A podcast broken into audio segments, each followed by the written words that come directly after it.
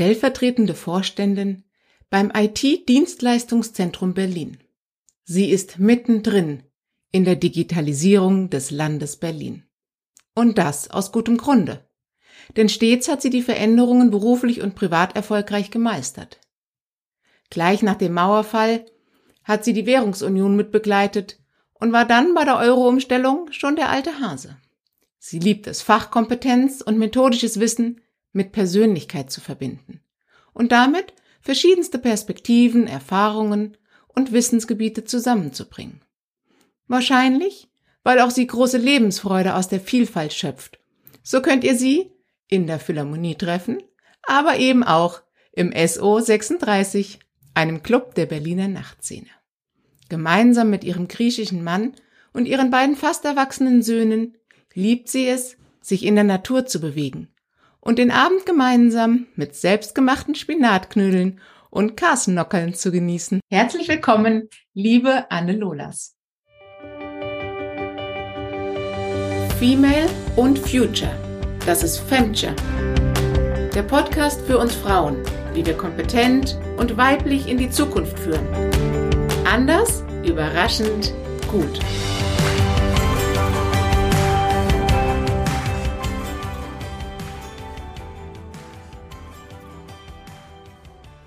Dank, liebe Nadine. Schön, dass ich heute hier sein darf und ich freue mich auf den Austausch heute mit dir.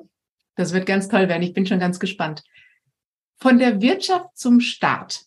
Was waren denn eigentlich deine Beweggründe, dich beim IDTZ einzubringen? Liebe Nadine, ich habe so viele verschiedene Stationen in der Wirtschaft gemacht, habe in der ja, in der Finanzindustrie gearbeitet habe, dort nach der Finanzmarktkrise ordentlich arbeiten dürfen und gesehen, ich kann Sachen verändern. Und als damals die Chance bestand, sich im ITDZ äh, zu bewähren und dort entsprechend auch aufzuschlagen, in meiner Lieblingsstadt, für meine Lieblingsstadt tatsächlich tätig sein zu können, das war für mich die Chance, die ich unbedingt ergreifen wollte. Ich habe gelernt, ich kann Sachen verändern. Ich habe das gelernt, äh, in der Finanzdienstleistungsindustrie. Ich habe das gelernt in meiner Zeit. Ich war viele Jahre als Beraterin unterwegs, habe auch da viele Sachen verändern können und beste Sachen entsprechend auch zusammenbringen können. Und das ITDZ Berlin, also als Landesdienstleister für die Stadt Berlin, also für die Berliner Verwaltung, der Full-Service-Provider äh, zu sein, dachte ich, das ist meine Herausforderung. Ich gucke mal, wie ich das schaffe mein Temperament mit der Berliner Verwaltung zusammenzubringen und hatte da Lust drauf, das zu probieren und zu sehen, wie ich dieser Stadt was zurückgeben kann. Wow, was für ein starkes Motiv, dieses intrinsische nach Berlin kommen zu können und deine, deine Stärke und dein Wille, tatsächlich was zu verändern und auch die Art und Weise, wie du das in den Großkonzernen bisher tatsächlich erfolgreich umgesetzt hast, das dann dem Land Berlin zur Verfügung zu stellen. Das finde ich ganz klasse. Und es ist ja auch das Ziel bei euch, die Interaktion zwischen den Bürgern und dem Land Berlin zu verbessern oder zu digitalisieren und einfacher zu machen. Gibt es denn hierzu Parallelen bezüglich großer Brands, die mit ihren Communities interagieren? Das, was wir als ITDZ machen, ist natürlich nochmal eine besondere Art. Wir haben zum einen Bürgertelefon, das heißt, viele unserer Bürgerinnen und Bürger rufen ja bei uns an und denken, sie sprechen mit der Verwaltung, aber sie sprechen mit unseren Mitarbeitenden im Service Center. Und das ist ja nur ein Teil der Berliner Verwaltung. Ähm, es ist total wichtig für uns, äh, unsere Kunden, die Verwaltung deutlich bürgernäher zu bringen, zu machen. Also zu sagen, wie schaffen wir es, äh, den Verwaltung oder der Verwaltung äh, es ja zum Erfolg zu führen, dass sie bürgernah werden. Da gibt es verschiedene Formate, die wir entsprechend auch bespielen und wo wir natürlich präsent sind. Wir haben jetzt erst äh, am Wochenende gehabt die, ähm, eine, eine Messe, auf der wir waren. Wir präsentieren uns als Digitalisierungspartner und Berater der Berliner Verwaltung. Wir gehen ganz stark mit anderen Partnern in den Austausch. Wir sind mit anderen IT-Dienstleistern im Bundesverband unterwegs. Wir haben Innovationslabs, wo wir unterwegs sind hier in Berlin und suchen da ganz nahe den Austausch, wenn uns unmöglich ist, entweder direkt mit den Bürgerinnen und Bürgern, mit den Anwendern aber dann natürlich auch mit den Mitarbeitern in der Verwaltung, die jetzt sagen, wie funktioniert denn das eigentlich und was kann man dafür tun, dass es besser wird. Denn das hat unsere Regierung hier in Berlin sehr gut verstanden. die Berliner Verwaltung muss einfach bürgernäher werden, also sprich deutlich stärker auch in die Realität der Bürgerinnen und Bürger kommen. Und da können wir natürlich ganz stark in den Austausch gehen und auch Angebote machen, dort zu beraten. Wie mache ich aus einem Papierantrag, der scheinbar nicht zu digitalisieren geht, vielleicht doch ein digitales Angebot? Äh, das ist total spannend und da gehen wir ganz stark in den Austausch. Genau, da guckt ihr ja im Prinzip genauso drauf, wie Unternehmen, die eine End-to-End-User-Journey entwickeln, weil du schaust genau. in die Lebenswelten der Bürger rein. Was haben die für Anforderungen an das Land Berlin? Und dann schaut ihr wahrscheinlich, wie kann ich denn das von der Idee des Bürgers oder dem Bedürfnis des Bürgers transformieren, bis die ähm, Abarbeitung bei euch erledigt wird, oder? Das wäre, also das wäre genau der, das, was wir uns gerne wünschen. Wir haben halt mit dem Innovationslab, gucken wir uns an entsprechende Use Cases an. Wie kann man das eigentlich ermöglichen, um dann zu sagen, wie adaptiere ich das eigentlich in die bestehende Gesetzeslage? Weil die ist ja für uns alle und für die Verwaltung natürlich auch bindend, mhm. ähm, dass das entsprechend eingehalten wird. Und wie kann ich Verwaltungsakte, Vorgänge oder Vorschriften so gestalten, dass sie zum einen gesetzeskonform weiterhin sind, aber natürlich auch digital. Und da sind natürlich Anforderungen an IT-Sicherheit und Datenschutz ganz, ganz wichtig. Die gilt es äh, einzuhalten. Es ist ein hohes Gut, mit den wertvollen Daten der Bürgerinnen und Bürger umzugehen und das entsprechend sich auch anzuschauen und nachhaltig sicher zu halten und sicherzustellen. Aber es gibt eben auch Lösungen, die wir anbieten können. Und da ist natürlich, wir arbeiten mit Steuergeldern und mit dem müssen wir sehr sorgsam umgehen und dann entsprechend auch zu einer Lösung zu kommen, die Potenziale tatsächlich hebt, dass die Prozesse auch schlanker werden und äh, dann natürlich auch deutlich kostengünstiger und vor allem schneller. Und nachdem jeder von uns sicherlich schon mal in einer langen Schlange auf dem Amt gesessen hat, freuen wir uns über dieses Ziel, es zu beschleunigen. Absolut. Absolut. Und also wir haben jetzt schon ein Gespür bekommen, dass du da mit deinem Team eine wirklich große technologische Veränderung vorantreibst. Und du hast schon angedeutet, dass ihr da mit unterschiedlichsten Partnern zusammenarbeitet. Und wie erlebst denn du das, die schon seit Jahrzehnten erfolgreich in der Transformation aktiv ist? Wie wichtig ist dort Co-Creation, Vernetzung, um im Digitalisierungsbereich nach vorne zu kommen? Das ist total essentiell aus meiner Sicht. Es geht gar nicht mehr, ohne dass man verschiedene Sichtweisen, auch Kompetenzen, die an einen Tisch kommen, zu einer guten Lösung kommt. Man muss äh, beispielsweise das Thema User Experience, was wir gerade eben hatten, ist ganz wichtig, dieses überhaupt erstmal zu denken, dieses Denken tatsächlich auch zu implementieren und das auch ja als Anforderung auch zu verstehen. Ich brauche aber genauso gut äh, die Kolleginnen und Kollegen, die eine wahnsinnig hohe Expertise mitbringen aus Technologi technologischen Neuigkeiten, Erneuerung. Was kann ich eigentlich machen? Wie weit kann ich mit der Cloud gehen? Was kann ich tatsächlich hier anbieten? Wie kriege ich das halt zusammen? Und dann natürlich brauche ich auch noch super Kollegen, die das dann auch noch optisch so umsetzen, dass es für den äh, Anwender leicht verständlich ist. Und das alles zusammenzubinden, ähm, es soll dann nachher auch gut betrieben sein. Also das Produkt, der ganze, die ganze, der, der ganze Verwaltungsakt, der digital ist, auch der muss ja betrieben werden, auch wenn man das nicht sieht. Dahinter sind Rechenzentren und die kosten natürlich auch eine ganze Menge Geld. Und deswegen ist es essentiell, alle diese Kompetenzfelder zu belegen und gemeinsam dann auch an den Tisch zu bringen, um gute Lösungen äh, zu entwickeln und auch neue Denkmuster entsprechend auch zuzulassen und äh, sich zu verabschieden von, wie man es aus der IT früher kannte, im Wasserfallmodell zu arbeiten, sondern wirklich zu agilen äh, Methoden äh, zu übergehen, viel stärker auch in Projekte, in Projekten auch in der Verwaltung zu arbeiten und zu denken und auch zu handeln und auch entsprechend, ähm, das ist dann auch eine teilweise ja Neuerung in der Verwaltung, in einen Projekten auch in den entsprechenden Rollen auch zu agieren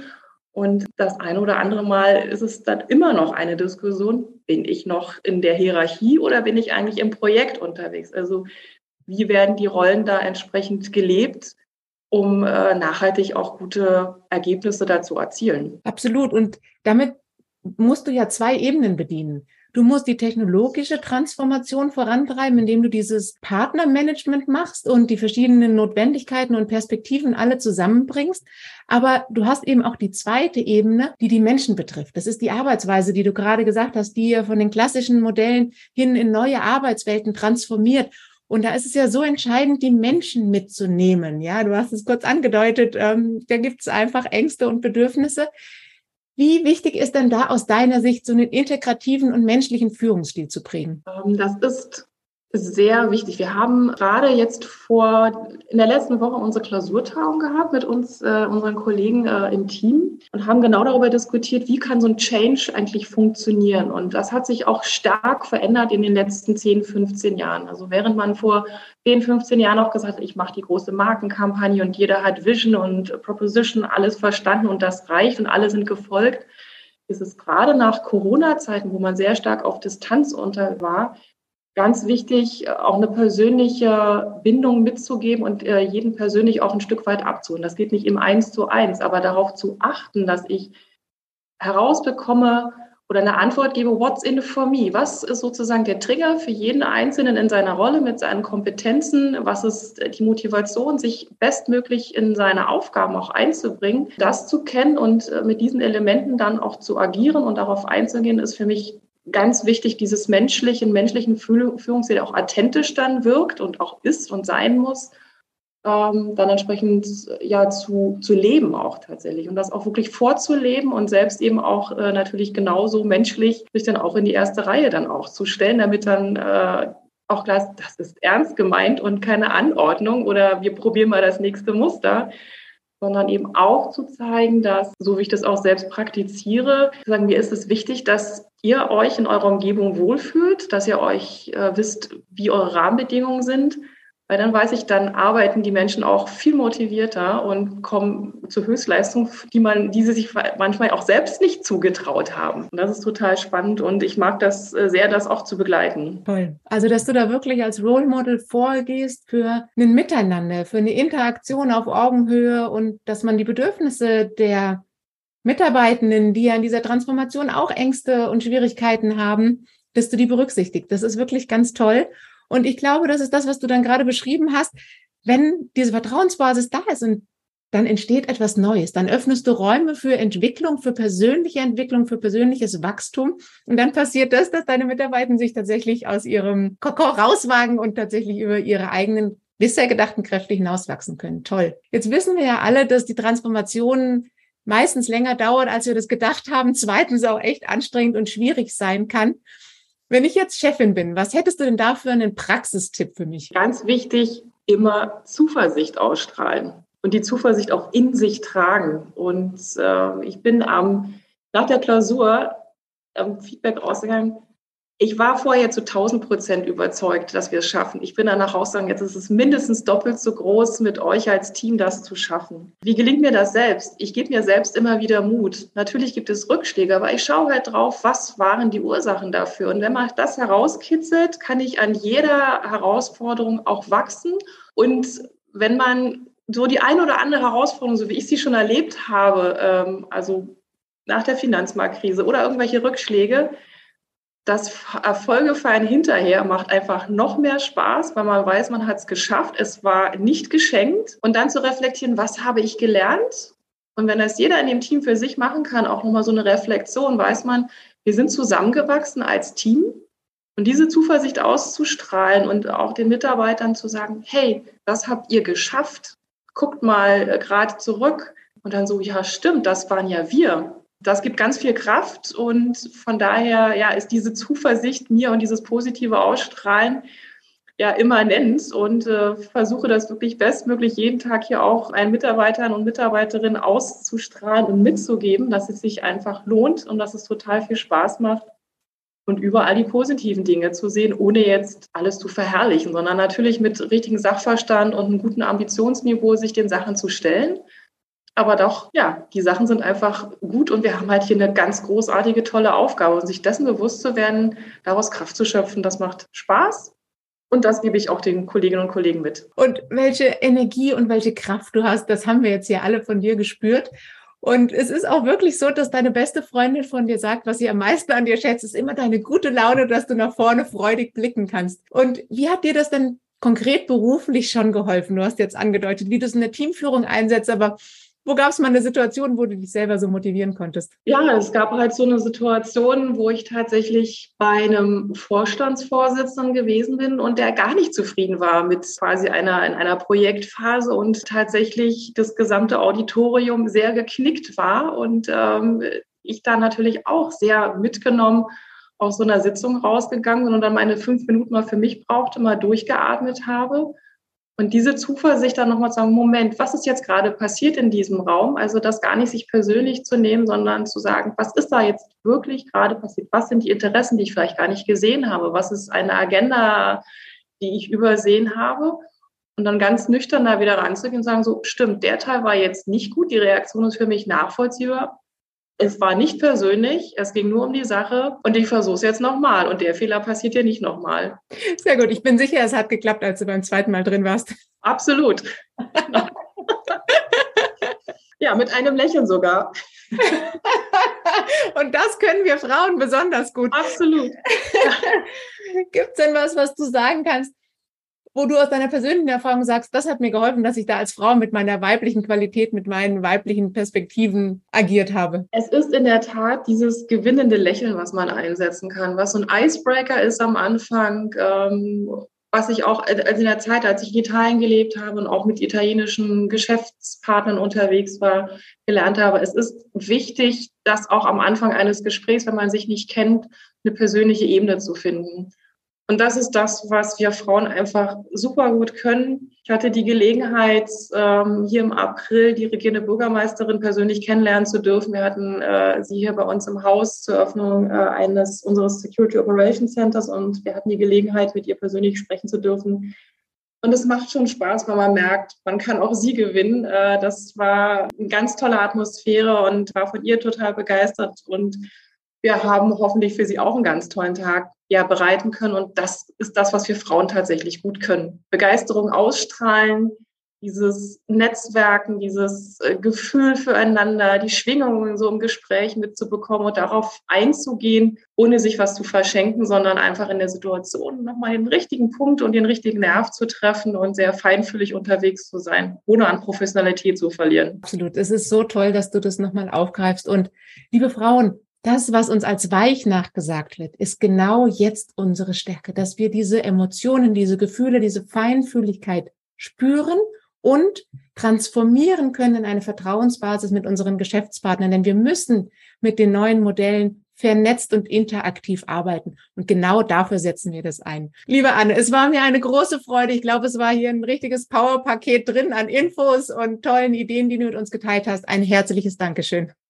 Vielen Dank, dass ich da sein durfte und euch einen schönen Tag noch. Liebe Frauen, und wenn euch das jetzt genauso viel Spaß gemacht hat wie mir, dann hört nächste Woche wieder rein. Quatsch, in zwei Wochen natürlich, denn da spreche ich mit der Geschäftsführerin von Kreditreform und wir sprechen über Innovation und ähm, Nachhaltigkeitsthemen. Wenn euch das Thema weibliche Kompetenzen und wie wir sie einsetzen besonders angesprochen habt und ihr noch ein bisschen Brain Food dazu haben wollt, dann hört mal in die ersten Folgen rein, denn da habe ich viele wissenschaftliche Artikel und Facts dazu geteilt erzählt, was uns Frauen besonders macht und wie wir das in der Berufswelt jetzt einsetzen können. Wenn ihr sagt, ich möchte mit meinem Team Innovation nach vorne treiben und ich würde gerne noch mal ein bisschen mit der Nadine drüber sprechen, dann meldet euch gerne. Wir finden bestimmt auch einen guten Weg für euch. Wir hören uns in der nächsten Folge oder persönlich.